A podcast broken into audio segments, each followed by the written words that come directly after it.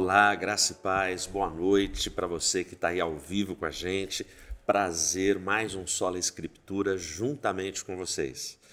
Boa madrugada, bom dia, boa tarde para quem vai assistir depois. É sempre bom ter a sua companhia com a gente e hoje estudando e a igreja crescia. Mais uma lição dessa série de lições Rota 32. Boa noite, Mateus. Boa noite. É isso aí, pessoal. Uma boa noite a todos.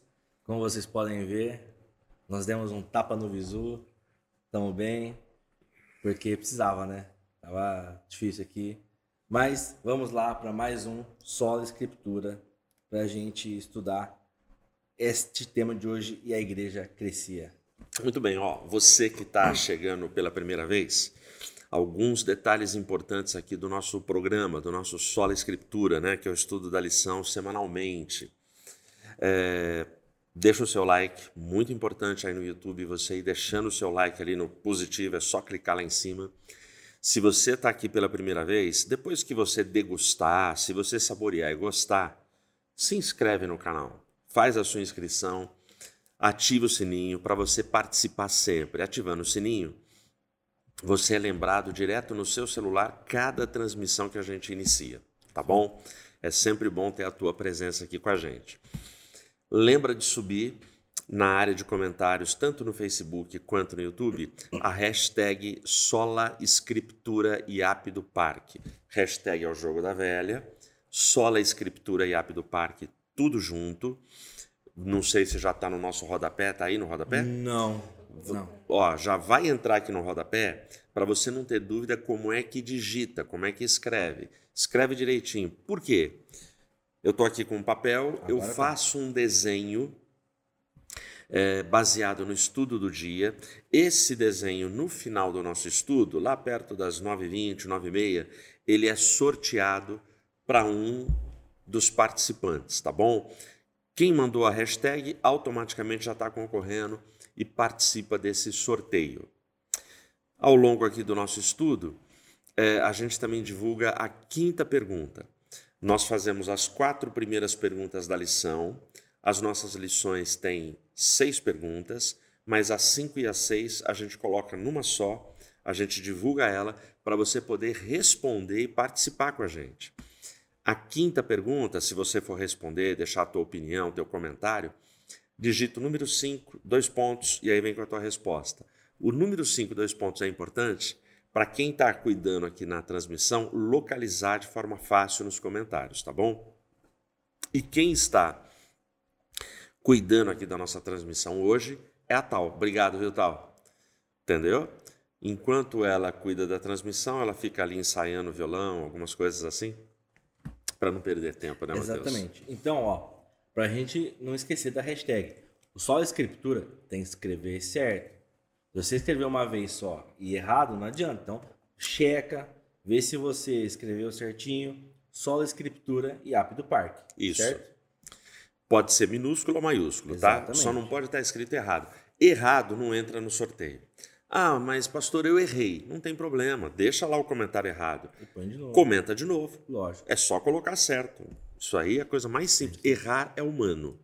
Persistir no erro é teimosia. É isso aí. É, ficou bom, né? Essa é... minha correção. Vai Sim. lá. Não, ó, só um comentário aqui. Antes, o Davi Rodrigues disse assim: ó, um ótimo estudo. Essa lição está sendo a minha favorita. Legal, Davi. Davi. Abraço para você, viu? E a última coisa é, para quem está assistindo depois, não esquecer de deixar seu comentário. Legal. Fala o que você achou da aula, se teve, se teve alguma dúvida, compartilhe com seus amigos, porque o seu comentário na área de comentário, não do chat, também é importante para a gente melhorar o nossa, nosso alcance. Exatamente.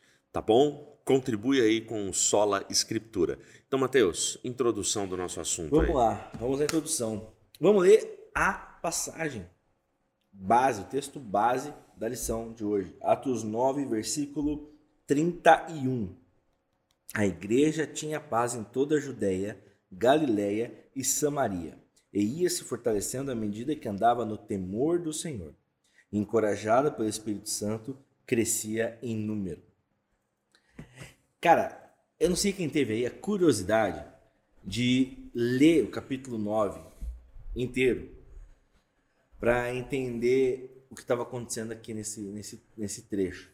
Você chegou a fazer isso? Opa! É, então, é por isso que ele é um bom professor, ele é o nosso pastor. Mas o que, que é legal? O, o, capítulo 9 de Atos começa com o quê? Com a conversão de Paulo, né? No caso, Saulo.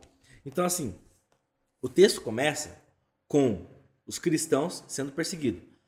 Sendo perseguidos. Paulo recebe a carta que autoriza ele a perseguir e apedrejar os cristãos, e ele vai lá, pá, vai para sua caçada. E aí em Damasco, é, Jesus aparece para ele, ele cai do cavalo, ele ouve uma voz, ele fica cego. Aí vai um profeta, um discípulo, né? E é muito legal isso. Você não vê que está falando apóstolo, profeta, ele fala. A, o versículo 10, havia em Damasco, em Damasco um discípulo chamado Ananias. O Senhor o chamou numa visão. Ananias. Então, assim, é, Ananias é conhecido também como um discípulo.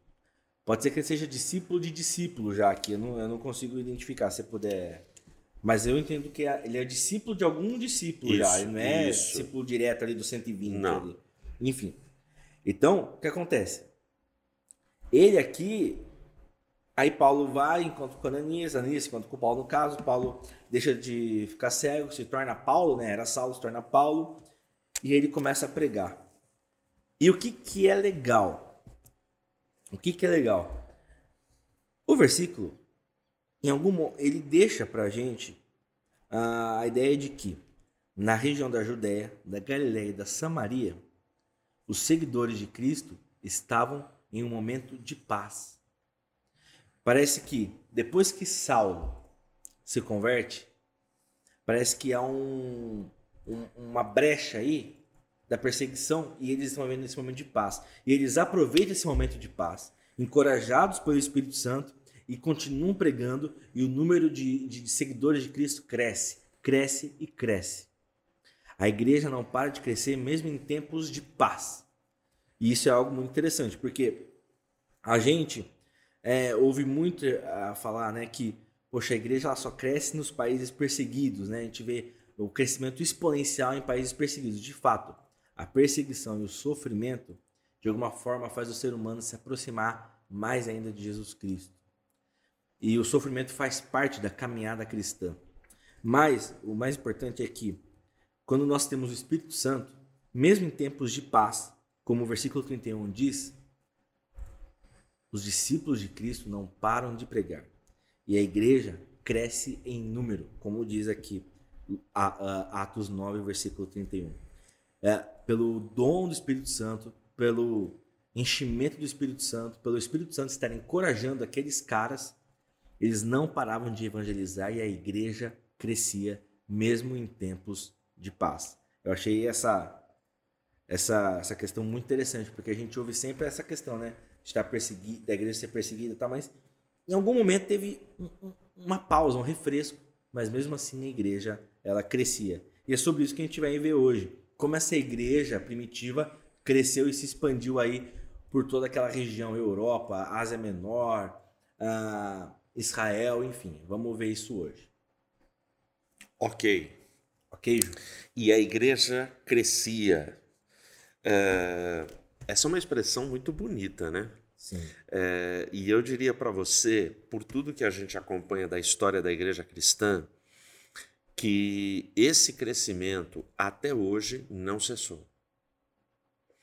É, por exemplo, a nossa lição, Rota 32, obviamente, ela procura enfocar de forma resumida, mais panorâmica, ampla, tal, grandes avivamentos da história. Sim. Até que a gente chega em 1932 e, e a promessa entra nessa macro história. Né? Então é, a gente entra ali, a gente começa como denominação, mas a igreja cristã ela vem marchando há milênios, ok? E nós somos privilegiados de sermos somados a esse grupo. Então, que igreja que cresce? A igreja cristã no mundo inteiro. E é isso que a gente vai ver. E, e a gente vai perceber aqui é, a força, o combustível chamado avivamento para fazer essa igreja deslanchar caminhar. e essa igreja caminhar. Legal? Bom, então a gente vai para a primeira pergunta. E a nossa primeira pergunta, Mateus, ela fica assim: A experiência do enchimento do Espírito ficou restrita ao dia de Pentecostes? Quais as consequências resultantes do avivamento na igreja de Jerusalém? Então, são duas perguntas. Sim. Ok? Eu consigo. Deixa eu só falar. Ah, você conseguiu compreender isso? É que você viu duas interrogações. Né? Deixa eu falar para vocês. O... Você tem a pergunta 5, onde você manda o seu comentário. Mas nestas perguntas, se você quiser fazer algum comentário, acrescentar e ajudar, fica à vontade. Só coloca, ó, sobre a pergunta 1, um, eu gostaria de falar isso. isso.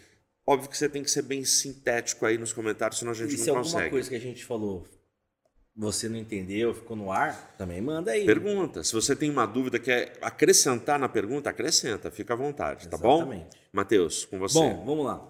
A experiência do enchimento do Espírito Santo ficou restrita ao dia de Pentecostes? Não. Pronto. Já respondemos. Perfeito. Já respondemos, certo? Então, ela não ficou restrita. Uh, e é óbvio que ela não ficou restrita porque a gente está aqui hoje, certo?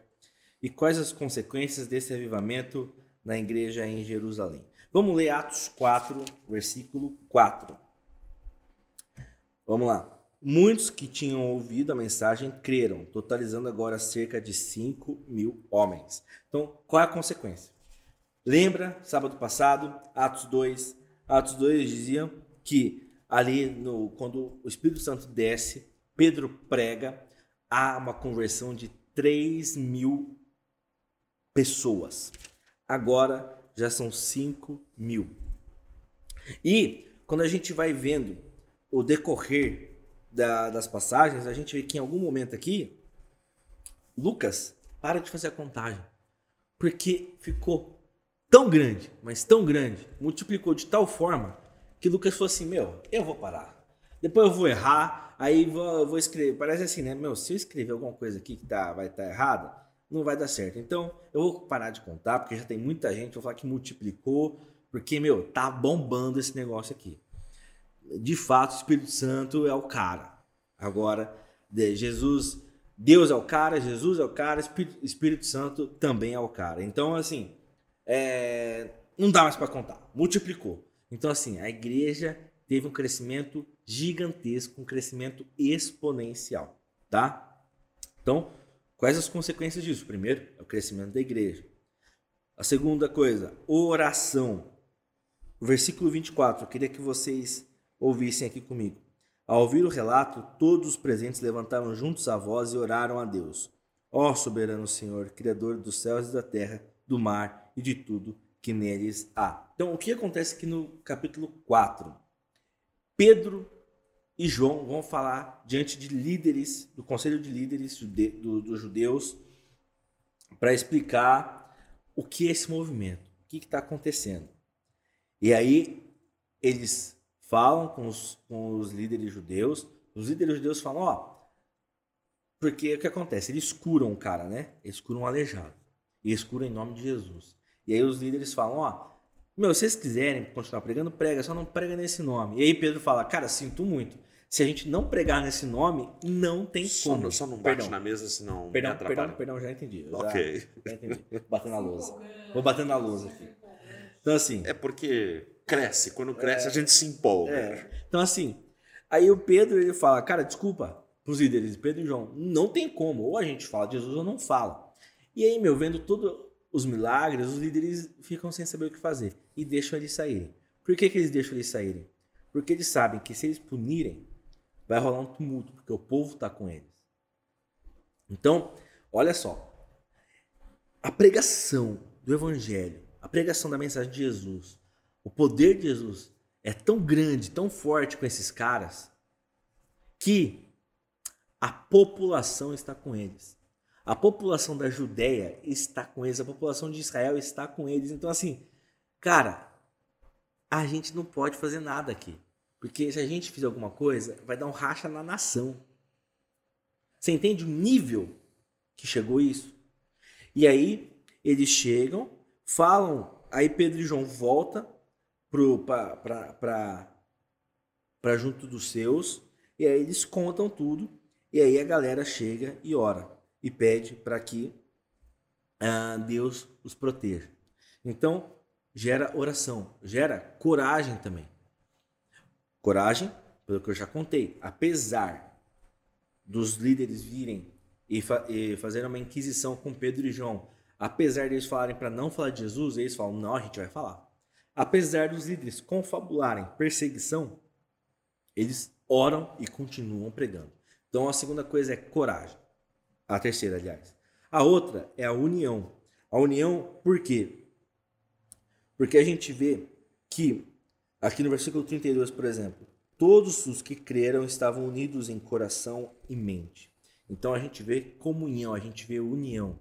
A gente vê todos os crentes juntos nessa luta, porque eles estavam fazendo uma disrupção com o que estava até lá. A gente, quando vê os fariseus, por exemplo, que é a, é a linha de interpretação bíblica ah, predominante naquela, naquela época, a gente entende que os fariseus eles tinham um zelo pela lei mas gigantesco, mas eles se preocupavam com as minúcias, com os detalhes, não se preocupavam com a essência da lei. E Jesus vem para mostrar de fato a essência da lei. Entende? Então, assim, eles aqui, eles estão fazendo uma disrupção com tudo que estava sendo feito com o povo judeu. Eles estavam fazendo assim, ó, é, é o seguinte, esquecemos da essência. E, gente, e Jesus trouxe a essência de novo para a gente, e a gente está pregando essa essência da Bíblia, a essência da palavra de Deus. E por último, é a generosidade. A gente vê aqui que os homens ricos, as pessoas que eram a que eram a, se tornavam cristãs, se tornavam discípulos de Cristo, elas tinham um, um lance diferente. Elas de fato ajudavam com a missão de uma forma assim que você nunca imaginaria.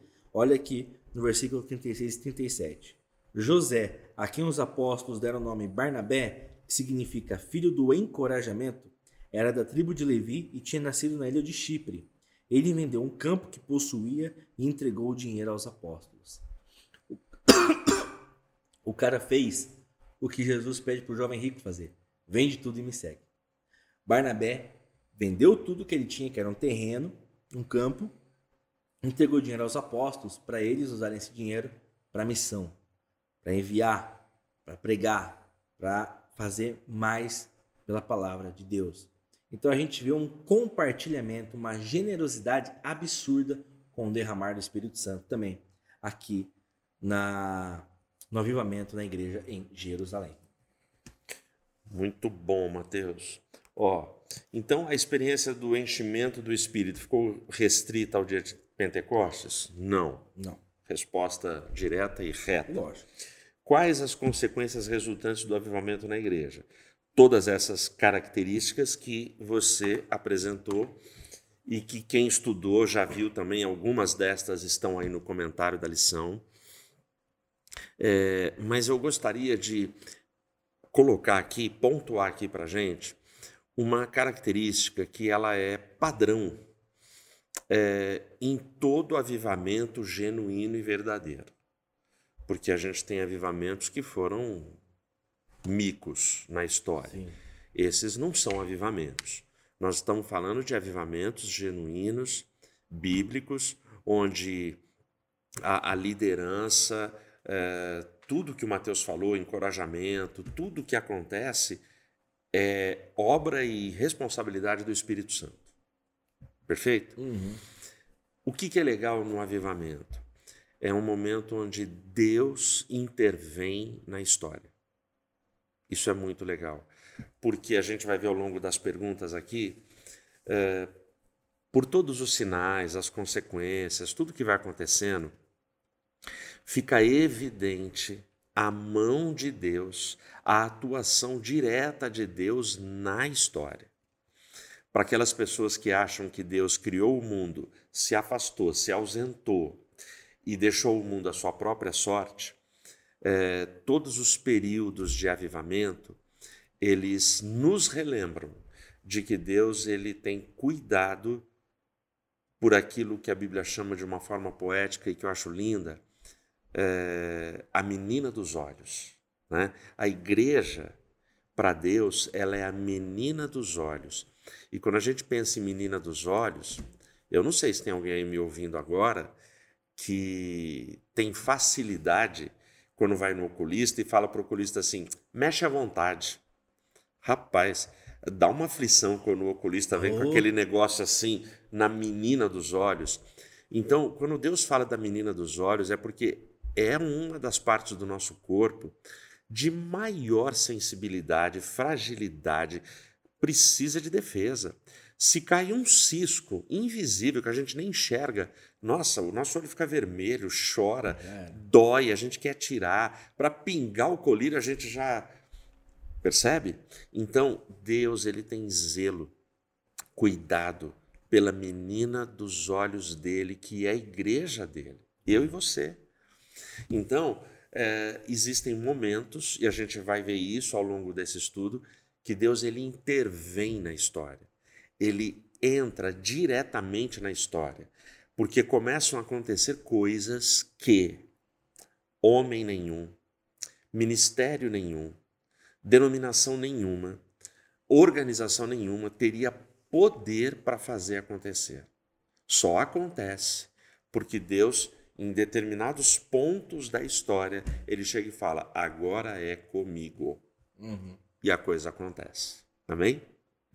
Legal? Que é o que acontece aqui, né? Que Pedro cura o aleijado e aí os caras vêm e falam, pô, meu, o que que tá acontecendo aqui? E aí eles falam, ah, é Jesus. Né? Amém. Ó, a gente vai para a pergunta 2, mas agora eu já vou divulgar aí para vocês a pergunta 5. Certo. Certo? Certo, então. Tranquilo aí, tal, para a gente subir a 5? É, tranquilo. A pergunta 5 está muito fácil. Da 2, eu vi, eu vi. Quer ler, Matheus? Já lê Não, aí. A gente faz a 5, depois você faz a 2 e eu, eu, ah, eu pego a Eliud aqui. É da 2, né? É tá. Dois. Eu pensei que era da 1. Um. Não, é da 2. É, é da 2. Não confunda 2 com 1. Um. Não, é porque 1 um mais 1 um é 2. Mais 1 um e 2 é 3. É, é a três. pergunta 3 ou a 2? É a 2. Não se confundam. Só mais um comentário. Fala, tal. Passar. Comentário aqui é, perguntando se a internet que estava com problema aqui. Ah, eu vi. Ou na casa. Então, só para o pessoal que estiver participando comentar se está tudo certinho para a gente saber. Pessoal, ó, tem gente perguntando se a internet aqui tá ruim. Para gente aqui em casa, a internet está perfeita. E o Fábio aqui falou que tá ok para casa dele ó, também. O ó. Fábio acabou de falar que na casa dele tá ok. Então deve ser, não sei quem comentou Foi que estava ruim. Russo, nosso querido Cláudio Timóteo, com é, a sua família, a sua casa aí, deve ser na sua casa essa oscilação, tá? Mas eu vou pedir para quem está acompanhando, só coloca nos comentários se na sua casa tá okay. imagem e áudio tá chegando bem, tá bom? E aquilo que a gente fala sempre, teve problema aí, começou a travar no Face, corre para o YouTube. Travou no YouTube, corre para o Face. É isso. Porque... E uma outra dica, muitas vezes pode ser o aplicativo. Só fecha o aplicativo e abre de novo. Isso, você fecha, você está na internet, a coisa está travando aí para você, fecha e conecta de novo. Aí às vezes já resolve, tá bom? Mas nesse momento não é problema aqui não. Não. Beleza? Então tá, já tá a pergunta 5 aí no rodapé? Ó, a pergunta 5 ficou assim: Crê você que nos últimos tempos a igreja no mundo experimentará um avivamento? É, quando a gente diz aqui a igreja no mundo, nós estamos falando da igreja cristã em todos os lugares do planeta. É, é, é uma pergunta. A gente não tem uma resposta fechada, definitiva para cá. Mas eu uhum. queria, a gente gostaria de ver a percepção, o sentimento de fé, de, de expectativa em cada um. Então, crê você que nos últimos tempos a igreja no mundo experimentará um avivamento ou aquilo que muitos chamam de um último grande avivamento? Deixa a sua opinião, tá bom? No final a gente vai ler. Beleza? Então agora vamos para a pergunta Ó, de número 2. Muita gente que tá ok. Tá. A única pessoa que falou que tá com áudio cortando é a Mary, lá em São Bernardo. A Mary e o Russo, né? É. O problema é a Mary, minha filha, e o Russo, meu Isso. amigo. Aí o Russo respondeu assim: aqui tá russo. tá russo aí, né, Russo? Ó, mas, por exemplo, o Fábio Bonetti aqui, ó, tudo ok. Ah, o Fábio Bonetti o, tá aí com a gente? O Bonetti tá aí, tudo ok. A maioria. Dadinho, okay, um okay, abraço okay, para você. Todo mundo falando que tá ok. Ó, o Jorge Galvani aqui está ótimo. Jorge Galvani tá onde? Da onde? Jorge Galvani, você é da onde? Jorge Galvani, de que cidade você está acompanhando? Bom, gente, ó, então tá ok, tá? É problema realmente aí, Mary, minha são, filha. São problemas pontuais. Um beijo para você. Papai promete que se você não conseguir assistir, vai ficar gravadinho para você assistir. tá vendo a vantagem de ser filha? E Russo, força aí, tá? Vai ficar gravado para você também, Russo. Vamos lá. Pergunta de número 2. Vamos lá? Vamos lá. Matheus, Matheus. essa eu escolhi você. essa é uma piada que já tá sem graça, né, pessoal? Já. Mas eu não, mas resisto. você fez uma escada. Calma que eu vou é, fazer uma. Tá bom. Vamos lá. Vamos lá. Como a igreja de Antioquia nasceu? Quais as características que indicam que ela vivenciou um avivamento espiritual? Então eu chamo a irmã Eliud para responder essa. Ah, Vai lá? Matheus. Então a irmã Eliud ela diz o seguinte, ó. Essa igreja nasceu em decorrência do avivamento experimentado pela comunidade cristã em Jerusalém, que estava cheia do Espírito Santo. É isso aí. Ó, Jorge Galvani é de Bom Jesus dos Perdões, marido da Danila, que mandou a foto que a gente vai passar já já. Ah, legal. Tá bom? É Bom Jesus dos Perdões, eu É achava que perto. era muito longe, mas é aqui perto, é perto, né? É perto, é perto. Legal. Prazer de ter vocês com a gente, viu? E daqui a pouco vamos mostrar foto aí de vocês. É isso aí. Bom, então, ó, vamos lá. É, irmã Liud, é isso mesmo. Então, a igreja de Antioquia ela nasceu devido aos judeus perseguidos em Jerusalém. E é um, olha como são as coisas, né? A gente deu na introdução que o período de paz acontece no último versículo do capítulo 9. Não, no último não, no versículo 31. E o capítulo 9 fala da conversão de Saulo. E por que a igreja de Jerusalém foi dispersa? Porque Estevão foi apedrejado. Estevão foi apedrejado, e olha como começa o capítulo 8. E Saulo concordou inteiramente com a morte de Estevão. Então, assim, quando Deus tem um plano, Deus tem um plano. Não interessa se você está do lado dele ou está contra ele, Deus vai te usar. Enquanto Deus, enquanto Jesus não apareceu para Saulo, a perseguição de Saulo dispersou o povo, mas essa dispersão gerou igreja, gerou uma igreja na Antioquia, gerou uma nova igreja, gerou novos convertidos e detalhe, gerou a primeira igreja com uma mistura de povos entre judeus e gentios. E aqui Lucas ele, ele escreve, escreve para a gente, né, que foram gentios. É, ele fala, não fala gentios, ele fala helenistas. Então provavelmente eram gregos ou pessoas que seguiam e praticavam toda a cultura grega, que estavam nessa imersos na cultura grega, cultura na qual uh, os romanos, por exemplo, e todo o Ocidente até hoje nós somos muito uh, gratos, né, pela cultura grega, não sei como falar, Sim. mas a gente até hoje a gente vive na cultura grega, né? Não, muita coisa Muita da cultura coisa. grega. Até hoje tá De antes de Cristo, antes desses Isso. caras, até hoje Exatamente. influenciam o Ocidente e o Oriente. Exatamente, Até hoje. Até hoje. A gente pega, por exemplo, um grande teólogo, um grande pai de igreja, Agostinho de Pona, a, a- toda a teologia dele é muito, ah, é muito é muito junto ali. Você vê um, um mix ali da cultura cristã com a cultura grega, né? Ele pega os pontos ali e mostra pra gente. Mas enfim, a- saindo aqui desse lado histórico, então é a primeira igreja que tem judeus e gentios, judeus e, e a galera que segue, que está dentro, está imersa na cultura grega, os helenistas. É muito legal isso. E por que é muito legal? Porque eles têm toda uma cultura diferente do cristianismo, com a, a, a, multideuses, né? Tem vários deuses, uma cultura que tem sacrifícios, que tem prostituição nos templos, e a gente vê o que? Como as principais características da igreja de Antioquia perante essa toda essa mudança de cultura radical que acontece com os gentios. A gente vê um arrependimento, um arrependimento genuíno, um abandono de tudo que acontecia ali na, na Antioquia. A gente vê também é, a outra coisa muito legal é a, a fé. deixa eu achar aqui. A igreja de Antioquia. Oh, meu Deus, eu tinha marcado aqui. Ah, tudo bem. Mas a gente vê a, a, a, igreja aqui, a igreja em Antioquia da Síria.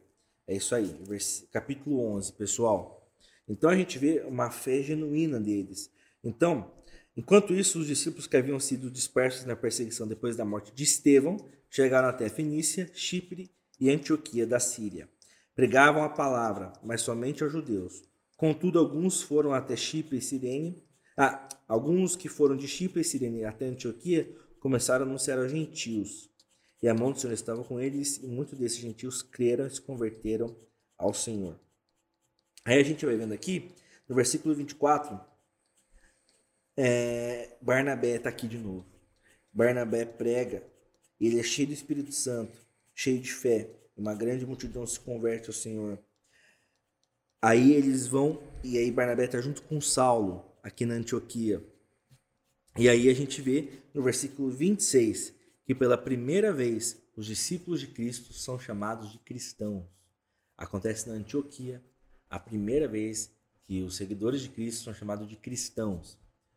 É, isso por conta da cultura helenista, da cultura grega que está ali na Antioquia, porque aí são é, Jesus Cristo é o Cristos, né? O Messias é Cristos. Então são seguidores do Cristos, então são cristãos.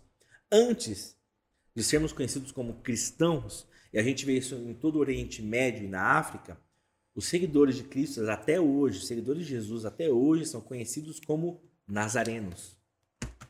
Os seguidores do Nazareno. Tanto que se você for nos países perseguidos, ali no norte da África, que é uma região totalmente islamizada, você vai ver as casas dos cristãos com um N, que é o Num, e é o símbolo de seguidores do Nazareno, são os nazarenos. Então, na Antioquia, por causa da cultura grega, é a primeira vez que aparece o termo cristão. É a primeira vez que nós somos reconhecidos como cristãos, seguidores de Jesus Cristo, tá? E a gente também vê uma igreja que é uma igreja missionária, uma igreja que não para de pregar. Ela o tempo inteiro está pregando e falando de Jesus Cristo a todos os povos, a todos que estão chegando ali. Por que é interessante a gente falar isso? Antioquia é a terceira cidade em importância do Império Romano. É Roma, Alexandria e Antioquia. Então, Antioquia é um polo de gente. Um polo não, mas é um, é um, é um lugar onde entra e sai muita gente. Então, assim, é um lugar estratégico para se pregar o evangelho. Então, eles estavam ali, estavam pregando e não paravam de pregar. Então, ela é uma igreja que você vê um arrependimento genuíno, uma fé genuína, porque eles abandonam tudo, é, eles se arrependeram e eles passam a crer genuinamente no poder de Cristo, e uma igreja que entendeu a mensagem e é uma igreja que se torna missionária. É isso. Muito bom. Vamos lá. É, Antioquia. Antioquia. A, a, pergunta, né? É, como a igreja nasceu? Ok, já Só, respondido. E, e Quais as características que indicam que ela venceu, vivenciou um avivamento espiritual? Vai lá. Não, em detalhe. se ela nascesse daqui a um tempo, ela seria Futuroquia, é que ela é antiga. Ah. É, desculpa, Vocês me desculpem, por favor, viu, pessoal? Vamos lá. Antioquia. É, a cidade de Antioquia, no Império Romano, ela era a terceira em tamanho e importância. Ela era uma metrópole para aquela, aquela época. Antioquia, ela tinha o apelido de Segunda Roma. É, isso eu não sabia. Ela era apelidada de Segunda Roma pelo tamanho dela, pela importância dela. É, ela tinha em média 500 mil habitantes. Ela fazia ligação entre Oriente e Ocidente, então ela tinha uma importância econômica, geográfica, estratégica. Todo mundo queria, né? Antioquia. Então é nesse lugar que fervia de nacionalidades, de gente, de, é, ou seja, uma metrópole, uma cidade grande, um, um lugar onde você tinha uma mistura de culturas, de manias, de pecados, de deuses, um monte de coisa. Sim. E é nesse lugar que, pela primeira vez, os discípulos são chamados de cristãos. cristãos. Agora é interessante. eu estou falando tudo isso para fazer esse destaque. Por que, que os discípulos é, foram chamados de cristãos? Eu já vi comentários de gente, de autores importantes, falando que é, foi num tom pejorativo. Outros falam que foi como uma zoeira, foi zombando daqueles discípulos. É, era um tom assim, ai, seu cristão, sabe? Um negócio assim. Mas dos comentários todos que eu li, eu, eu gosto de somar os bons comentários. O, o, o, e os bons comentários dizem o seguinte: que os pagãos em Antioquia eles olhavam para aqueles discípulos, aqueles homens que chegam ali por causa de perseguição, por causa de um monte de coisa que eles enfrentaram, eles vão parar ali em Antioquia. Parte deles, pelo menos. E os pagãos estão ali, eles, eles estão naquela cena metropolitana, são os antioquenos, né? eles estão ali é, na cena noturna, na cena diária, na cultura, no entretenimento, mas esses caras não param de ouvir que chegaram os discípulos que só falam no nome, só falam de Cristo. O que eles pregam, o que eles ensinam, quando eles chamam ao arrependimento, quando eles falam de, ó, vocês têm que mudar de vida, tudo é focado em Cristo. Por isso a gente é, defende com todas as forças que a mensagem cristã, a mensagem nos nossos púlpitos, ela tem que ser, ela precisa ser cristocêntrica. Sim. Porque a mensagem do Novo Testamento, ela é cristocêntrica, toda ela. Exatamente. O Espírito Santo exalta Cristo. Né? Exatamente. Então, olha só. É, então, os pagãos, eles, pô, eles estão ouvindo de Cristo. Eu preciso dar uma saída. Vai lá. Eles estão ouvindo falar de Cristo. E eles estão ouvindo de Cristo o tempo todo. É... Mas quem fala tanto de Cristo? Os discípulos. Muito bem, então eles estão ouvindo. Não bastassem estarem ouvindo o tempo todo discípulos que só falam um nome, exaltam um nome e honram um nome, eles estão vendo os discípulos serem perseguidos, viverem por Cristo, sofrerem por Cristo e morrerem por Cristo. Então esses caras falam assim: não, não é possível. Eles só falam em Cristo, mas eles vivem por Cristo, sofrem por Cristo e morrem por Cristo. Uh, ninguém vive, sofre e morre por uma mentira. Porque se for mentira, na hora do vamos ver, você vai falar: não, não, eu confesso. Não, não, não existe. Esse papo de Cristo é mentira. Mas por uma verdade você morre. Por uma verdade você vai até o fim. Bom, então eles estão ouvindo, eles estão vendo. A pregação dos caras é somente Cristo, a vida dos caras é Cristo, o, a cultura, o hábito, tudo. Ora, Aí os pagãos olham para os discípulos e falam: cara, esse grupo de pessoas, eles são cristãos.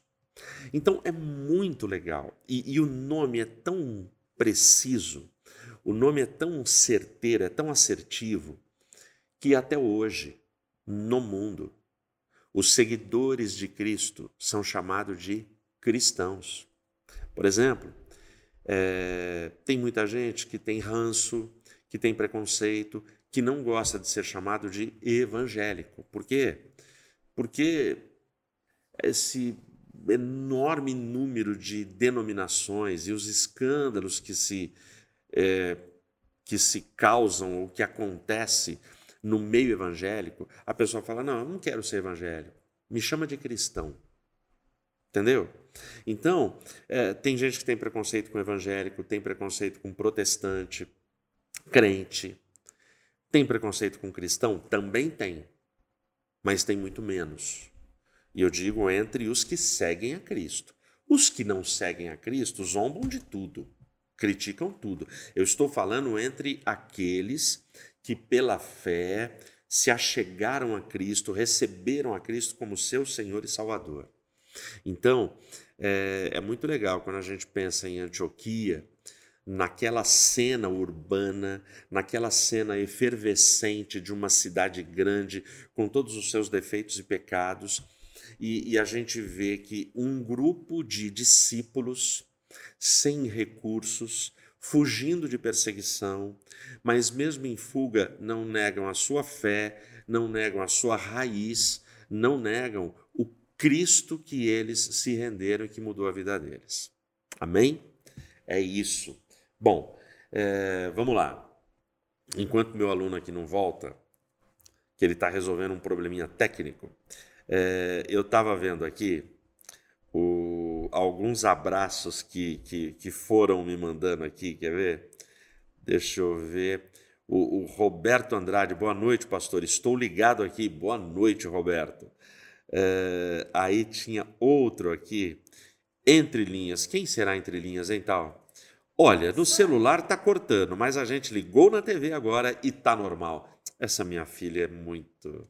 É, ó, nós temos 64 espectadores simultâneos nesse momento. Mas nós só temos 49. Poxa, olha, a, a tal tá me chamando a atenção aqui, gente. Que nós estamos no YouTube, neste momento, com 64 aparelhos. 66 agora e somente 42 likes. Então você que ainda não foi lá e clicou no positivo, vai lá e clica agora. Eu quero ver subir agora, hein, aqui no meu, no meu celular. Eu quero simultâneo. Começa a clicar aí. Você, você que já clicou, não clica de novo, senão você desclica, é. entendeu? Fala, você Matheus. Viu o recado do Luiz Fernando Feitosa? Pera aí. Aqui, ó, eu leio para você. Paz de Cristo Jesus, daqui de Sergipe. Tá ok. Assistindo e aprendendo sempre. Abraço. Legal, Luiz. Muito legal. Eu tive com ele faz alguns anos. E, e, foi num congresso lá, né, Luiz? Mas Deus abençoe vocês. Abração aí para toda a galera, todos os irmãos, toda a família. Aí aqui que mais? Muito bom. É isso. E ó, pessoal, se inscreve no canal. Se você não é inscrito ainda, se inscreva. Eu achei que você tinha sido arrebatado. Matheus apareceu aqui novamente. Vamos lá, pessoal. Ó, então a gente vai para a pergunta de número 3. Deixa eu falar um negócio para vocês, importante. Hashtag Jogo da Velha. Você sobe a hashtag Sola Escritura IAP do Parque. Tem que escrever certinho. Dá para colocar no rodapé, tal? Já está aqui, ó. Então é só você copiar, tá fixado aí para não errar. Que tem gente que escreve solas não, eu vou soletrar. Ah, peraí, gente. Quem não estava aqui sexta passada perdeu, o Matheus vai repetir. Soletra pra gente, Matheus. Hashtag é o jogo da velha, certo? Sola, S-O-L-A. Escritura, S-C-R-I-P-T-U-R-A. IAP, I-A-P. Do, D-O, Parque, P-A-R-Q-U-E. Muito fácil. E é tudo, o IAP do parque é tudo junto. Tem gente que tá Não, não, deixa eu te falar. É que quando o pessoal escreve a só a escritura IAP do parque, se eles escrevem certo com IAP maiúsculo, do minúsculo e parque com P maiúsculo só, o YouTube reconhece como se eles estivessem marcando a gente. Aí por isso que fica separado. Não. Não? Ah, então tá bom. Não, então tá ó, bom. Então, ó, não é para pôr nem espaço, nem tá ponto. Bom. É tudo junto, ó. Só a escritura e app do parque. É isso aí. É isso, beleza? É, beleza. E, imaginar eu estou torcendo pela senhora. É porque aqui no, no, no, no, no chat, aqui no celular, não aparece nenhum separado, por exemplo. Por isso que eu sugiro. Não, não, isso. mas beleza. Tá bom? Tudo bem, gente? Então vamos lá. Já falei dos likes, disso, daquilo, do Sola. Vamos para a pergunta 3? Vamos para a pergunta 3. Pergunta 3 aí para gente. Atenção. Quais são os acontecimentos que acompanharam o avivamento experimentado na igreja de Éfeso? Vai lá, Mateus. Bom, quais são os, as coisas que aconteceram ali na igreja de Éfeso? A primeira coisa é que quando Paulo chega, ele já encontra os discípulos de João Batista. Paulo prega, os discípulos aceitam, ele batiza os discípulos de João Batista e os discípulos de João Batista passam a ser cristãos. Então, já acontece isso no começo do capítulo 19. E a gente vê também um crescimento Espera só um minutinho. Claro. Olha que legal. O Alberto Coppi, amigo do Flávio, certo. aqui na Itália está ok. Aí, Alberto, Prazer, viu? Muito legal ter você com a gente. Obrigado da sua companhia, viu? Deus abençoe e obrigado do retorno aqui. Então, vamos lá. Continuando então. Alberto Coppi. Alberto Coppi, o Alberto está muito próximo dessas igrejas. Ele está na Itália. Sim. Está perto ali das igrejas. Então, ó, vamos lá. Uh, então a gente vê. Paulo já chega e já pá, prega aí. Os discípulos de João, esses caras já se tornam cristãos.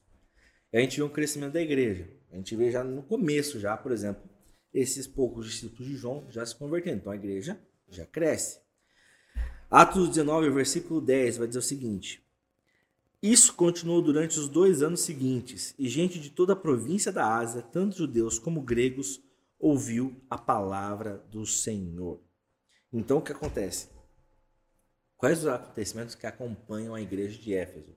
A pregação do evangelho é muito forte aqui na igreja de Éfeso. A gente lê e a gente consegue entender, porque a lição também mostra isso. Se a gente lê a Bíblia, a gente vê isso. Se a gente lê a lição, a gente também vê isso.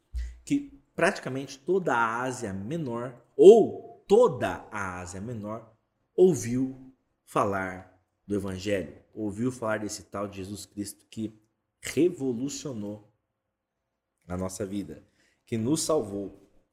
Então a gente vê que a partir da plantação da igreja em Éfeso, que também, assim como Antioquia, né, é uma cidade chave ali na região.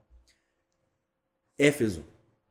A igreja de Éfeso tinha essa pegada da pregação, a pegada missionária de uh, propagar o evangelho. Toda a Ásia Menor ouviu falar disso, do evangelho de Cristo. E aí a gente vê que nessa época é que as igrejas como Hierápolis, Laodiceia, Colossos e outras surgiram, porque elas são fruto desse avivamento da igreja de Éfeso.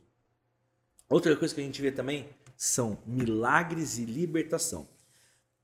Atos 19, 11 e 12. Deus concedeu a Paulo o poder de realizar milagres extraordinário, extraordinários, quando lenços ou aventais usados por ele eram colocados sobre enfermos, estes eram curados de suas doenças e deles saíam espíritos malignos. Ou seja, Deus, o Espírito Santo, é, é, se apossou de Paulo. E é, é, é, é, difícil falar assim, mas é isso mesmo. O Espírito Santo estava com Paulo. E Paulo permitiu que Jesus Cristo, que o Espírito Santo, abundasse, superabundasse nele e estivesse cheio do Espírito Santo a tal ponto que os lenços que ele. Tchau, filho. Boa noite. Boa noite. Dá boa noite pro João. Boa, Boa noite, noite, Joca. Tchau. Boa noite. Gente, a gente tem uma imagem aqui linda do Joca que vocês não têm, infelizmente. Meu é. netinho tá indo deitar. Bom, então, o que acontecia?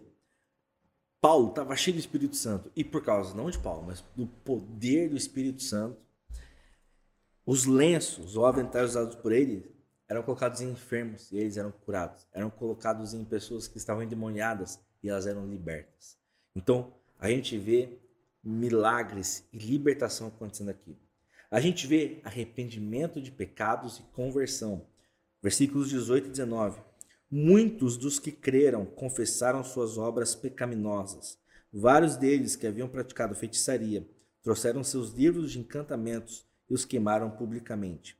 O valor dos livros totalizou 50 mil moedas de prata.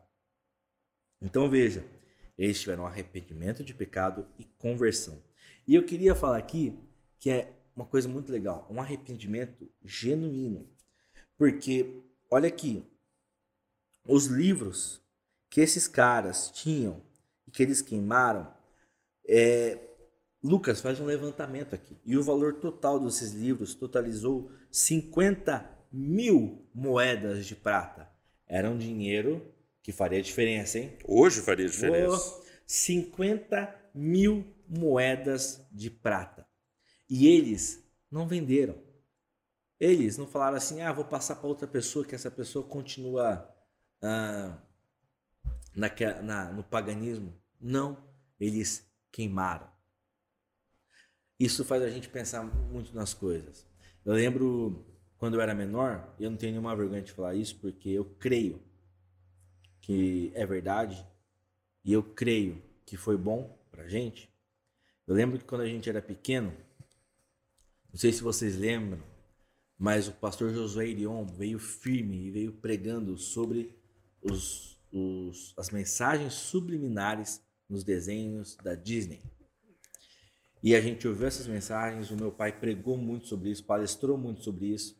E em casa, meu pai chegou e falou assim: Ó, Mateus, Mariana, é o seguinte, tem isso, isso e isso. Vocês querem. Se vocês aceitarem, eles não impuseram isso pra gente. Mas a gente. O que vocês querem fazer com eles? E aí, não lembro se fui eu, se é minha irmã. A gente falou: não, vamos destruir tudo. E a Mariana falou: é isso aí! Aquela vozinha dela, né? Quem já ouviu a secretária eletrônica de alguns anos atrás sabe que vozinha é essa que eu tô falando.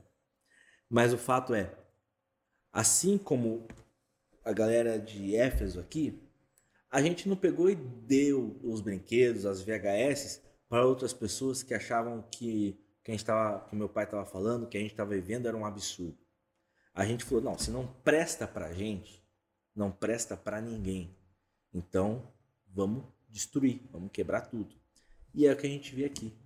Não, peraí, se eu me arrependi, se eu me converti, se eu genuinamente acredito nisso, isso não presta para ninguém, porque isso é do demônio.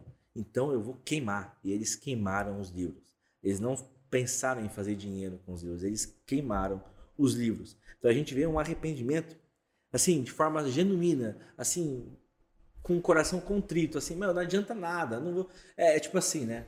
Vou, tentar explicar uma, uma, uma outra, um outro ponto da nossa fé, né? A gente compra uma, um alimento que a gente sem querer vê que é que tem porco. Se na Bíblia fala que não é para comer porque não faz bem, o que, que a gente vai dar para outra pessoa que come o porco? É, é mais ou menos isso. Então assim, aconteceu uma, aconteceu uma revolução aqui, aconteceu uma coisa assim que mudou totalmente a cidade. A gente vê isso, mudou totalmente a cidade que os artesãos ficaram com medo, porque, meu, colapsou, colapsou a economia, uma economia que vivia sob a religião pagã. E assim, cara, o que, que eu vou fazer? O que, que, que, que nós vamos fazer? Porque agora ninguém mais quer comprar, ninguém mais quer saber da, de ir nos templos, todo mundo agora só segue esse tal de Cristo, só ouve esse, os discípulos desse Cristo. Não dá mais. Então, assim, surge uma ameaça aqui de, colapso, de colapsar toda a economia ali de Éfeso. Então, também teve um impacto gigantesco na sociedade ali em Éfeso, esse avivamento da igreja. Amém. Ou seja, Éfeso, de centro de influência pagã, por causa do avivamento, tornou-se um centro de influência cristã. É isso aí. Então, o avivamento, ele é tão eficaz e tão poderoso quando ele é um avivamento que vem do céu, que ele muda a realidade histórica, a realidade cultural, ele muda a realidade de uma família. É, então, essa é a perspectiva e essa é a beleza desse estudo e desse conteúdo hoje. Amém? Amém. Bom, nós já estamos aí perto das 9 horas. A gente vai caminhando aqui para chegar na pergunta 4. Antes, tal, tem foto, não tem? Ó, um russo aqui, compartilhando do, do, do que eu falei. Fala. Aqui em casa queimamos até cobertores, cobertores novinhos em folha e outras coisas. Amém. Não, é, é assim. É, por exemplo, gente, eu já passei estudo bíblico, enquanto a Tal tá achando a foto ali, tá aí já? É, então, só um minuto, Tal. Eu já passei estudo bíblico para muita gente. Impressionante. Depois da pessoa ouvir o estudo, compreender a palavra, eu não pedi, eu não provoquei, eu não falei, eu não falei você tem que fazer, não.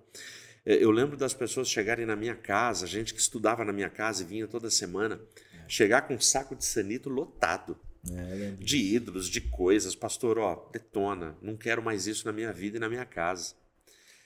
É, isso é um avivamento interno, é quando a palavra começa a queimar no coração. Amém?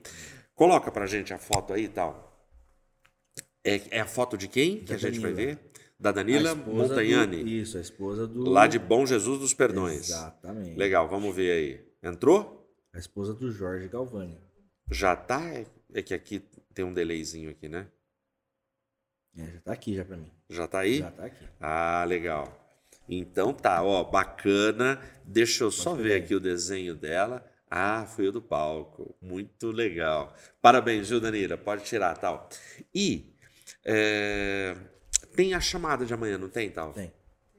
Vamos colocar a chamada já também? Gente, ó, amanhã, 10 horas da manhã, a gente finaliza a série temática de janeiro.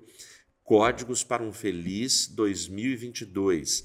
Durante esses cinco sábados, nós separamos cinco livros da Bíblia, onde nós meditamos sempre num capítulo 20, versículo 22, que dá 2022. Gostaram?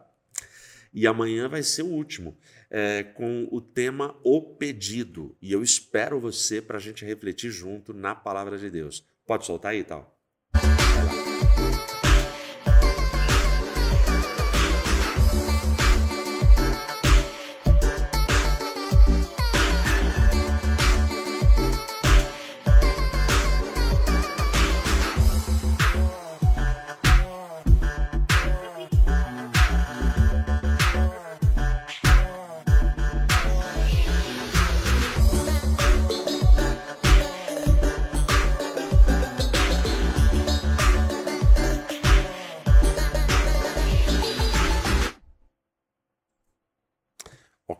Gostou aí do vídeo, bacana, vem com a gente amanhã e vamos lembrar, hein? Por favor, ó, atenção.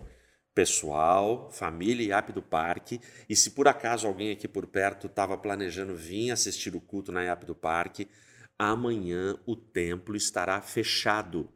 A nossa celebração será apenas no online, será transmitida a partir aqui da minha casa ok? Nós ficamos sábado passado fechado, amanhã também. Foi uma decisão desses dois sábados por conta de gente que estava infectado com a Covid no último sábado que nós abrimos, e aí você tem que deixar o prédio de quarentena. Quanto a abrir no primeiro sábado de fevereiro, nós só vamos decidir durante a semana e aí a gente comunica se vai abrir o templo ou se vai permanecer fechado, tá bom? Então, para ninguém perder a viagem e até a, amanhã lá. E muito legal, abração. Já vi muita gente aqui, amiga, pastor Marrocos, um queridão nosso aqui do Amanda, está assistindo aí com a gente. Deus abençoe Marrocos, prazer ter você com a gente. E outros irmãos aí de longe, do Rio de Janeiro, eh, Sergipe, Recife, BH, eh, muita gente querida. Um abração para todo mundo, viu? O Marrocos está perto ali do Alberto Cop. Lá, né? É, Itália, Marrocos, tá ali, né? Ah, tá. É. Entendi, Matheus. Entendi, Matheus. Geografia. Vamos lá, geografia. Vamos lá. Pergunta de número 4. Com base em Atos 2,47, 11, 23, 26, 19, 17, 20, 23, 27, responda. Qual o impacto na sociedade causado pelos avivamentos na igreja de Jerusalém, Antioquia e Éfeso? Bom, vamos lá. Primeira coisa, Atos 2,47. Vamos lá, vamos aproveitar, já que eles falam com base. Vamos ler esses trechos para a gente chegar juntos nessa conclusão, tá? Atos 2,47. Sempre louvando a Deus e desfrutando a simpatia de todo o povo. E a cada dia o Senhor lhes acrescentava aqueles que iam sendo salvos. Então, quais os impactos? A primeira coisa, crescimento dos crentes. E a segunda coisa, a simpatia de todo o povo. Então, assim, o que, que eu entendo aqui? A galera passa a gostar dessa, dos crentes, dos cristãos, porque é um povo bom, é um povo que não quer guerra com ninguém, é um povo que só quer falar do Jesus deles, ou do nosso Jesus. E com isso, ia crescendo, ia crescendo, ia crescendo a igreja, como fala. E a cada dia o Senhor lhes acrescentava aqueles que iam sendo salvos. Então, crescimento dos crentes. Atos 11, 23, vamos lá. Atos 11, 23. Ao chegar ali e ver essa demonstração da graça de Deus, alegrou-se muito e incentivou os irmãos a permanecerem fiéis ao Senhor. Quem é esse que veio e, se, e, e ficou feliz? É Barnabé. Então, o que, que, é isso? O que, que gera no nosso coração os avivamentos? O que, que a gente vê aqui? A firmeza na fé, o incentivo de permanecermos firmes na fé. permanecermos fiéis a Deus, ao Senhor. Barnabé ficou tão feliz com, com aquela sociedade de crentes que ele fala, ó, permaneçam fiéis. Então, assim, o avivamento gera uma firmeza na fé. Atos 11, 26. Quando o encontrou, levou-o para Antioquia. É, Barnabé, quando Barnabé encontrou Saulo, levou para Antioquia. Ali permaneceram com a igreja um ano inteiro, ensinando a muitas pessoas. Foi em Antioquia que os discípulos foram chamados de cristãos pela primeira vez. Então, reconhecimento. É isso que gera um impacto na sociedade. A gente é reconhecido na sociedade. A gente é reconhecido por ser um povo diferente. Pô, aquele cara é diferente. O que, que ele é? Ah, ele é um cristão. Então é reconhecimento. Um reconhecimento que não é por nossos méritos, mas porque nós somos discípulos de Jesus Cristo. Vamos lá, Atos 19, 17 a 20. Vamos lá. Parará, parará. A notícia do ocorrido se espalhou rapidamente por toda a cidade de Éfeso, tanto entre judeus como entre gregos, e sobre eles veio um temor reverente e o nome do Senhor Jesus era engrandecido. Muitos dos que creram confessaram suas obras pecaminosas. Vários deles que haviam praticado feitiçaria trouxeram seus livros de encantamentos e os queimaram publicamente. O valor dos livros totalizou 50 mil moedas de prata. Assim, a mensagem a respeito do Senhor se espalhou amplamente e teve efeito poderoso. Então, o que, que a gente vê aqui? Temor a Deus, confissão de pecados e missão. A gente vê a, uma igreja missionária, a gente vê aqui quais são os impactos. Aquela galera, aquela cidade começou a temer a Deus. Aquela galera, aquela cidade confessou seus pecados. Aquela cidade aceitou e espalhou amplamente a palavra de Deus, o Evangelho. E Atos 19, 23 a 27, vamos lá. Por essa época houve enorme tumulto em Éfeso por causa do caminho. Começou com Demétrio, Orives, que fabricava modelos de prata do templo da deusa grega Ártemis e que empregava muitos artífices. Ele os reuniu a outros que trabalhavam em ofícios semelhantes e disse: Senhores, vocês sabem que nossa prosperidade vem deste empreendimento. Mas como vocês viram e ouviram esse sujeito, Paulo, convenceu muita gente de que deuses feitos por mãos humanas não são deuses de verdade. Fez isso não apenas aqui em Éfeso, mas em toda a província. Claro, não me refiro apenas à perda do respeito público por nossa atividade. Também me preocupa que o templo da grande deusa Ártemis perca sua influência e que esta deusa magnífica, adorada em toda a província da Ásia e ao redor do mundo, seja destituída de seu grande prestígio. Então, o que, que a gente vê aqui? A galera que não aceita a palavra começa a ficar com medo. Peraí, o que está acontecendo aqui? Isso aqui, quando a gente vai lendo o resto do texto, a gente vê que gera um tumulto. E que a gente pode até falar aqui que teve um movimento de fake news aqui. Por quê? Se, se você ler para os versículos seguintes, você vai ver que a multidão que começa a gritar, grande é Artemis dos Efésios, eles não sabem por que estão gritando. Então, assim, eles são levados por essas lideranças, por esses ourives e sacerdotes a tentar massacrar. E aí tem que chegar um escrivão da cidade e falar, ó, Paulo não falou contra os deuses, ele falou do Jesus deles. Se vocês têm alguma reclamação, vocês têm que falar comigo e aí a gente vai ver o que vai fazer. Então, assim, a gente vê uma massa de gente que estava contra o Jesus, estava contra a pregação do evangelho, querendo não, não entend, querendo de alguma forma acabar com isso. Então, qual é o impacto que causou na sociedade ali? Né? Na minha visão, são duas coisas: o medo. E esse medo gerou uma, um preconceito, uma perseguição aos cristãos. Mas, de qualquer forma, mesmo assim, com tudo isso, a gente ainda acha a gente como esse escrivão que fala: ó, calma, não é assim. Então, o último impacto para mim aqui é uma é um abalo sísmico aí nas estruturas da sociedade quando Cristo entra. Tudo que a gente tem como certo, quando Cristo vem, ele fala, não é desse jeito. É mais ainda, né? Como ele, na pregação ali do, do Sermão do Monte, por exemplo, né? que ele fala, ó, se você só olhar, você já está adulterando. Então, assim, ele vem, a mensagem de Cristo vem e muda tudo. E para quem não quer aceitar essa palavra, ela abala, ela muda. E para os cristãos, a gente sofre ali alguma perseguição. Muito bom. Olha, eu acho que o, o grande impacto aqui, a gente, se a gente tivesse que obrigatoriamente colocar uma palavra é, para responder, seria tudo isso que o Mateus falou, a gente poderia sintetizar em uma palavra: transformação. Aquela sociedade, no, nos, nos, três locais de avivamento que a pergunta cita, né?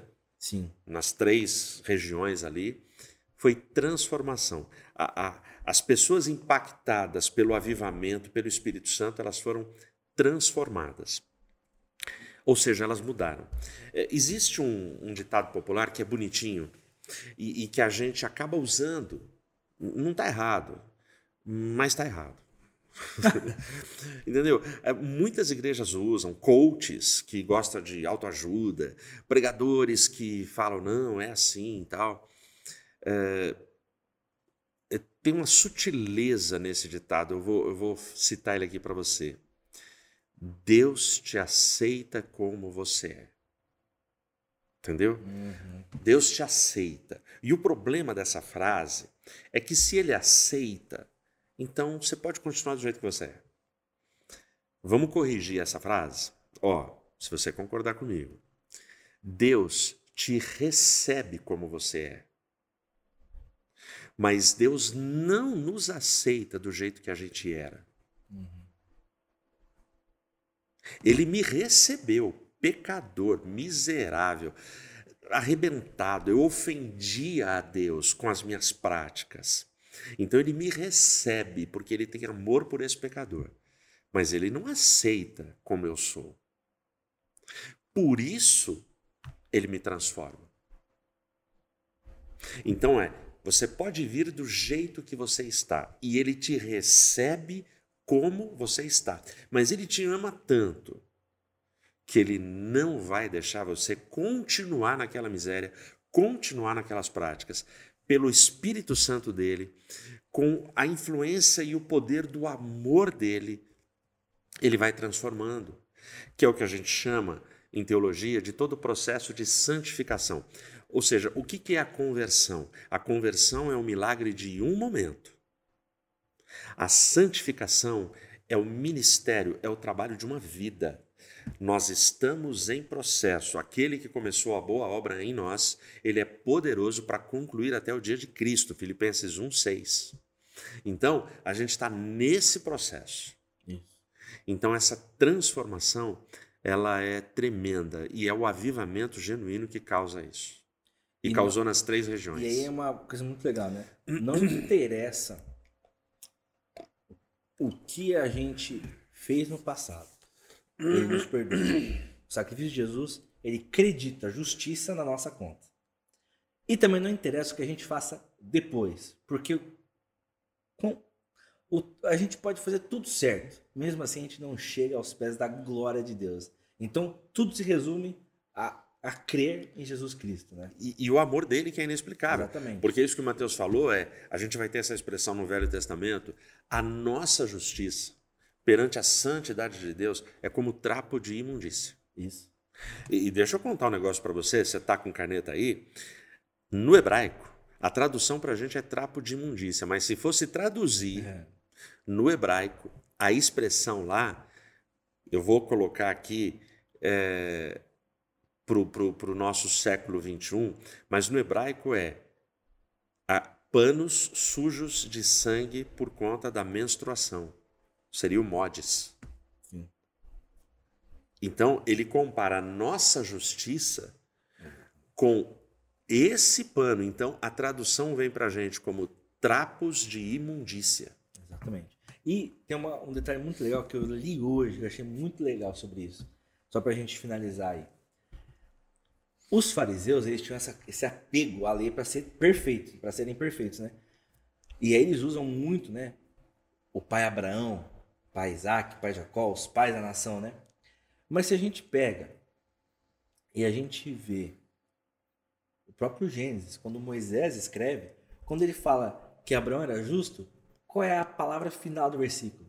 Abraão e, se, e Deus, é, ou não é final, mas é alguma coisa assim e Deus creditou justiça a Abraão. Ou seja, Abraão não era justo.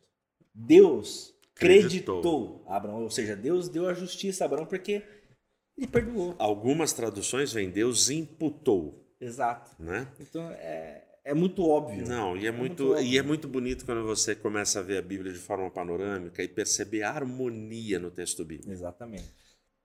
Beleza? Pergunta 5. Agora vocês participam com a gente. Ó, eu terminei o desenho. Ainda dá tempo.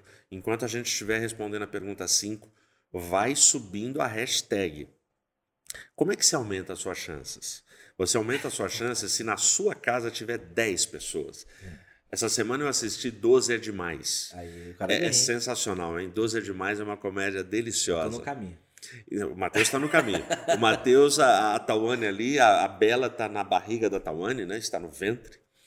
Ele já vai para o terceiro filho, né? É. Chegaremos a quantos filhos? Aí só Deus sabe. Só Deus sabe. Então, mas se você tem dez filhos na sua casa, cada um mandando, porque não adianta você colocar dez vezes no comentário, não, você não vai ter dez chances. Cada hashtag de cada nome entra apenas uma vez, tá bom? Então chama o pessoal aí de casa e ó, muito obrigado da audiência, da companhia, da participação de todo mundo. Nesse momento, somando as duas plataformas, nós estamos com uma média de quase 250 pessoas acompanhando e estudando com a gente. São 94 Poxa, aparelhos simultâneos. Isso, isso é maravilhoso. A gente glorifica a Deus pela sua vida, por estar presente com a gente, tá Amém. tá bom? Vamos lá, pergunta de número 5, tal, se você puder mandar para a gente. Já mandou aqui. Já mandou? Ó, pergunta 5 ficou assim. Crê você que nos últimos tempos a igreja no mundo experimentará um avivamento? Mateus, dá a sua resposta e a gente começa lendo. Ou se você quiser já começar vamos, lendo, vamos então ler, vai. Vamos ler. Vamos lá. Então lê primeiro aí. Vamos lá. Davi Rodrigues Campos. Os avivamentos são para a nossa época. Nos fins dos tempos, a Bíblia nos declara algo diferente. Fechamento da porta da graça para então a manifestação total de Deus.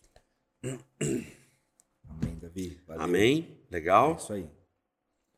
Fabião. Fábio.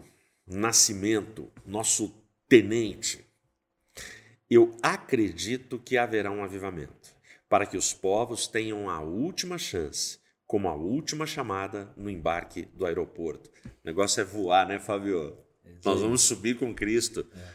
Sem aeroporto, sem aeronave, ele só vai chamar a gente. Vinde, benditos de meu Pai. ó. Vamos tirar a gravidade dessa galera. Legal. Fabio, obrigado, viu? Vai lá, Matheus. Eliude Silva Barros. Quando o avivamento acontece, a igreja é multiplicada. É, é multiplicada. Característica marcante do avivamento espiritual e crescimento é arregaçar as mangas, orar e buscar o avivamento. É isso aí, irmã Eliude. Valeu. Obrigado, irmã Eliude. É, vamos lá. Heloídes Maria Campanha da Nóbrega, esposa do russo. Tá vendo? Ela tá sempre em campanha, né? Sempre. É, esse é. russo, viu? E ele é nobre. Lógico. Ao meu ver, o maior avivamento do último dia será a volta de Jesus. Todo olho o verá, e espiritualmente cairemos de joelhos e glorificaremos, todos ao mesmo tempo. Que lindo e maravilhoso avivamento. Poxa, Luiz, é, dá para chorar aqui, viu? Dá para se emocionar. É isso mesmo, vai ser um negócio impactante. E a Bíblia fala que até mesmo aqueles que o transpassaram, eles vão contemplar e vão ver esse dia, né? Vão ver isso acontecer. Bom, 9h20, deixa eu dar aqui é, só a minha percepção nessa pergunta, né? Crê você que nos últimos tempos a igreja no mundo experimentará um avivamento? Eu creio, mas eu não vou afirmar, uhum. né? É, até porque os avivamentos na história da igreja cristã, é, quando eles acontecem em determinadas regiões, eles acontecem naquela região. E quando a gente pega os avivamentos da história, lembra que naquela época não tem imprensa, uhum. não tem internet. Então o que estava acontecendo lá no Oriente lá num canto do mundo, o outro canto não ficou sabendo. Não ficou. É, a gente né? vê esse relato de nas tribos indígenas, por Isso. Exemplo. Então, Agora, a gente sabe desses que estão registrados. Para mim, aconteceram, houveram muito mais avivamentos que não foram registrados. Uhum. Por que, que eu vou desqualificar um avivamento que só teve 30 pessoas? Ora, é um avivamento. O que, que ele tem de diferente daquele que teve 120, 300 pessoas? Né? Porque ele é genuíno, porque ele é obra do Espírito Santo. É, então, se a gente vai ter um avivamento entre os crentes mundial, com uma repercussão mundial, é, com, com a mídia tentando entender o que está acontecendo, porque não esquece, em Atos dos Apóstolos, é, aquelas 17 nacionalidades que estavam lá na, na, na festa de Pentecostes, eles não entenderam o que estava acontecendo. Poxa, mas é nove horas da manhã. É, ainda é a terceira hora do dia, nove da manhã. E esses caras estão falando na nossa língua. Estão bêbados? Estão bêbados, eles estão meio variando. Eles não entenderam. E precisou Pedro se levantar e pregar a palavra. Né? E eu gosto muito disso, porque o avivamento tem palavra. Aqueles 120, eles estavam ali porque quando a gente lê o Evangelho de Lucas, é, tem uma ordem de Cristo. Ó, Ide a Jerusalém, ficai lá, esperai até que do alto sejais revestidos de poder. Então tem a palavra de Cristo. Para explicar o avivamento, tem a palavra de Pedro, que não é de Pedro. Ele vai contar toda a história do povo de Deus, as profecias de Joel, para chegar e aplicar para aquela audiência. Então, tem a unção do Espírito Santo, mas tem o racional, a eloquência de um cara que prega a palavra naquele momento. João 17, 17. Santifica-os na verdade, a tua palavra é a verdade. É, então, o que, que impede o avivamento? É, se a gente prestou atenção nesse estudo, é o pecado. O pecado do homem é o maior empecilho. Por quê? Ó, santifica-os na verdade, a tua palavra é a verdade. Tem que ter quebrantamento, tem que ter arrependimento, tem que ter pano de saco, tem que ter prostração, colocar o joelho no chão, o rosto no pó e clamar a Deus perdão dos nossos pecados e clamar por um avivamento. E o avivamento pode acontecer e pode se iniciar. Mas é, a gente vive num momento de mornidão E a gente olha muitas vezes parcela da igreja, não toda a igreja, e, e eu repito, eu sempre gosto de frisar isso. Eu não estou falando da nossa denominação ou da denominação B, C, D, A. Não. Quando eu falo a igreja, estou falando da igreja de Cristo no mundo. E uma parcela dessa igreja morna, fria, acomodada, indiferente, eh, se adaptando ao pecado, aceitando um monte de filosofia no seu contexto, no seu conteúdo. Uh, cara, tudo para ela é normal. Mas sempre, em toda geração, vai ter um remanescente, vai ter gente que vai se conformar, não vai se conformar com este século e vai clamar. E a resposta vem do céu. O avivamento vem do céu. E avivamento tem que ter palavra. Pentecostes tem a palavra de Cristo, a orientação, a ordem de Cristo, depois tem a palavra de Pedro e esses caras, esses caras saem de lá pregando a palavra. É palavra de Deus. Termino esse meu comentário com uma frase do evangelista Moody. Ele fala assim: ou este livro, a Bíblia Sagrada, ou este livro ele muda o pecador, ou o pecado vai mudar o pecador. Ou esse livro atrai o pecador, ou o pecado afasta o pecador deste livro. Essa é a guerra, essa é a batalha. Uhum. Então, é, eu me auto-santifico? Não, mas eu preciso desejar e pedir o Espírito Santo vai ter essa parceria com a gente e vai nos ajudar. Amém? É isso. É fazer como e a igreja crescia. É fazer como o Abraão que a gente falou, né? Ele não, ele não era o perfeito, nada, mas ele simplesmente acreditou em Deus. É isso. Ele ouviu e foi. Mateus, Só pra falar aqui, ó, a Regina Mendes, nesse voo eu vou correndo. Amém. Mas eu acho que ela vai voando, não vai correndo nesse caso. Vai voando, viu, Rê? Vai voando. Ô, Rê, beijo pra você, viu? Rê é minha esposa, viu? Pra quem não sabe. Então, Rê, beijão pra você. Ô, ô Matheus, lê aqui alguns tópicos só. O Matheus vai ler a oração da semana. Ele terminando, a gente vai pro sorteio. Antes do sorteio, eu vou mostrar o desenho pra vocês como ficou. Vamos lá. É, pessoal, só para falar, eu não vou dar resposta nenhuma, mas em cima disso, né, nos últimos tempos, não, é, não sei quem está acompanhando as notícias aí, mas os judeus acreditam que ano que vem é o ano que o Messias chega. Então, se esse Messias deles chegarem mesmo, saibam que os últimos tempos são os últimos tempos. certo? Vamos lá. Então, qual é o é a, é a, é a nação que hoje a gente, o país que a gente vai falar hoje, é sobre o Tajiquistão. População de 9,4 milhões, são 66,3 mil cristãos. A religião do país é o islamismo, a religião oficial. O governo é uma república presidencialista e o líder é o Emomali Ramon, tá? É, no Tajiquistão, o governo pressiona fortemente todos os grupos religiosos considerados desviados, ou seja, aqueles que não são muçulmanos. Todas as atividades religiosas devem ser aprovadas pelo governo, e é comum que igrejas, particularmente as protestantes, sejam invadidas pelas autoridades, certo? Então é um país que é fogo, é um país que persegue bem firme o cristianismo. Aqui não fala a, em qual é o ranking dele, mas enfim.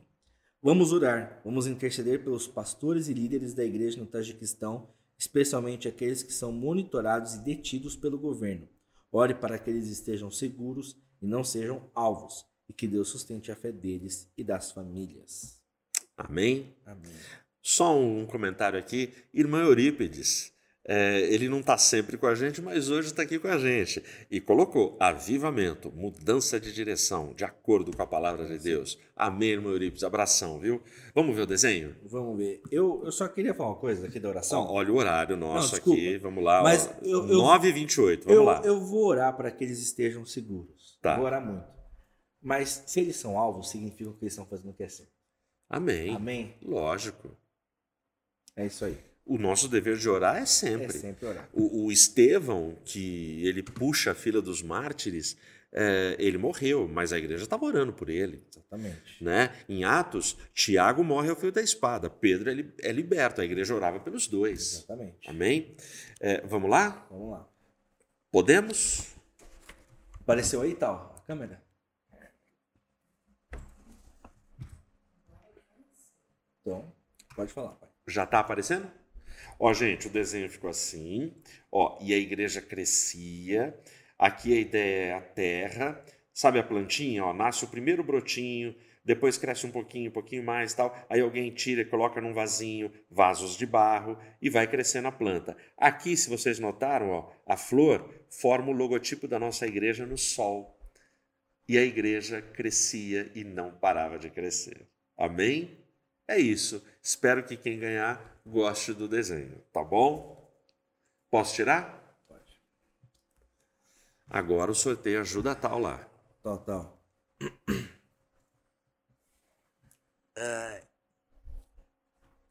Momento. Enquanto vocês veem os dois rapazes bonitos ali. Ó. Ó, obrigado aí, Tawane.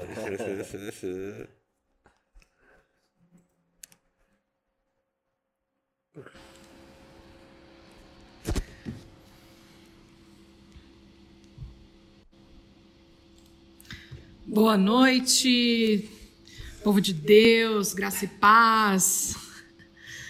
Bom, vamos lá para o sorteio. Vocês que oraram, jejuaram a semana inteira para ganhar esse desenho, tá ok? Vamos abrir aqui, ó. Vou mostrar primeiro para vocês quantos, quantos é, participantes aqui do nosso sorteio hoje. Ó nós temos. Deixa eu chegar pertinho aqui, lá embaixo. Ó, que lista grande. 84 participantes. que legal. Ok. Ó, batendo recorde hoje. Estamos batendo recorde? Talvez. Não lembro.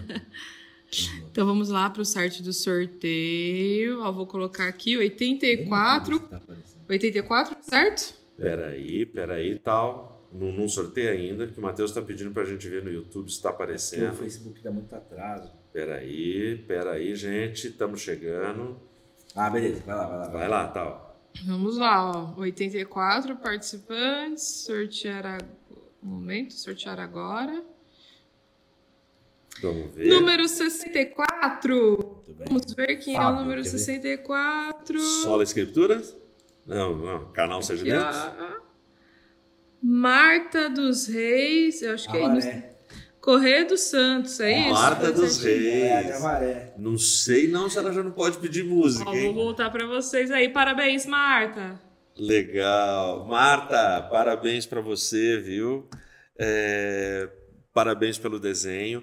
Mas, Marta, eu sei que você já ganhou, não sei se foi livro ou desenho, mas manda o seu endereço de novo, tá? Porque a gente não guarda, a gente não, Não. tem aqui, tá bom? Aquilo que eu sempre peço, revisa rua, o número está certinho, o CEP, porque depois que colocou no correio, se extraviar é filho único, tá bom? É isso. Mas ó, brigadão. E eu vi um comentário aqui do pastor Marrocos, amigão nosso, e ele pede assim: "Pô, verdade, pastor, repete a frase aí". Eu acho, pelo momento ali do comentário dele, que é sobre aquela coisa: é, Deus te aceita como você é. A observação que eu fiz é: Deus te recebe como você é, porque Ele não nos aceita como a gente é. Tanto é que Ele nos transforma, porque os nossos pecados ofendem a Deus. Então Ele nos recebe. Eu posso ser o pior cara do planeta, Ele me recebe. E ele me recebe com o mesmo amor que ele recebe o, o- o seu melhor filho no mundo. Ele me recebe sem preconceito, sem distinção, sem diferenciação. E aí ele me transforma. Esse é o processo da santificação. Acho que era isso, né, Marrocos? Se eu errei, você me desculpa. Tá bom? Beleza, Matheus? Beleza. A Rosana falou, pô, faltou torcida pra chegar em Serra Negra esse desenho tal. Ô, Rosana, ó, eu, na- é assim, gente, eu torço para ir para São Vicente, para Serra Negra, Bom Jesus dos Perdões, Avaré, Curitiba, BH, Itália, Inglaterra, Canadá. O pessoal que acompanha a gente, eu, eu torço. Mas o que, que eu vou fazer, né? Eu não Ó, posso. o Davi Rodrigues gostou da piadinha. Futurioquia, vamos lá. Futurioquia. Ok. Ó, seguinte, o, o, pra gente fazer a oração final, Tá, tá? O, o Eli Alves, tá. a gente geralmente não faz, mas aqui acho que é legal a gente fazer uma Sim. oração. Ele falou na quarta-feira que a Thalita e o Daniel testaram negativo, mas o Daniel testou positivo. Positivo. Tá bom. Entendeu? Então, orar por ele. O Daniel tá bem, sintomas leves, mas ele e a esposa dele, o, o Eli, o Eli e a esposa dele, deram uma gripadinha aí, mas também estão Tá bem. bom, tá bom.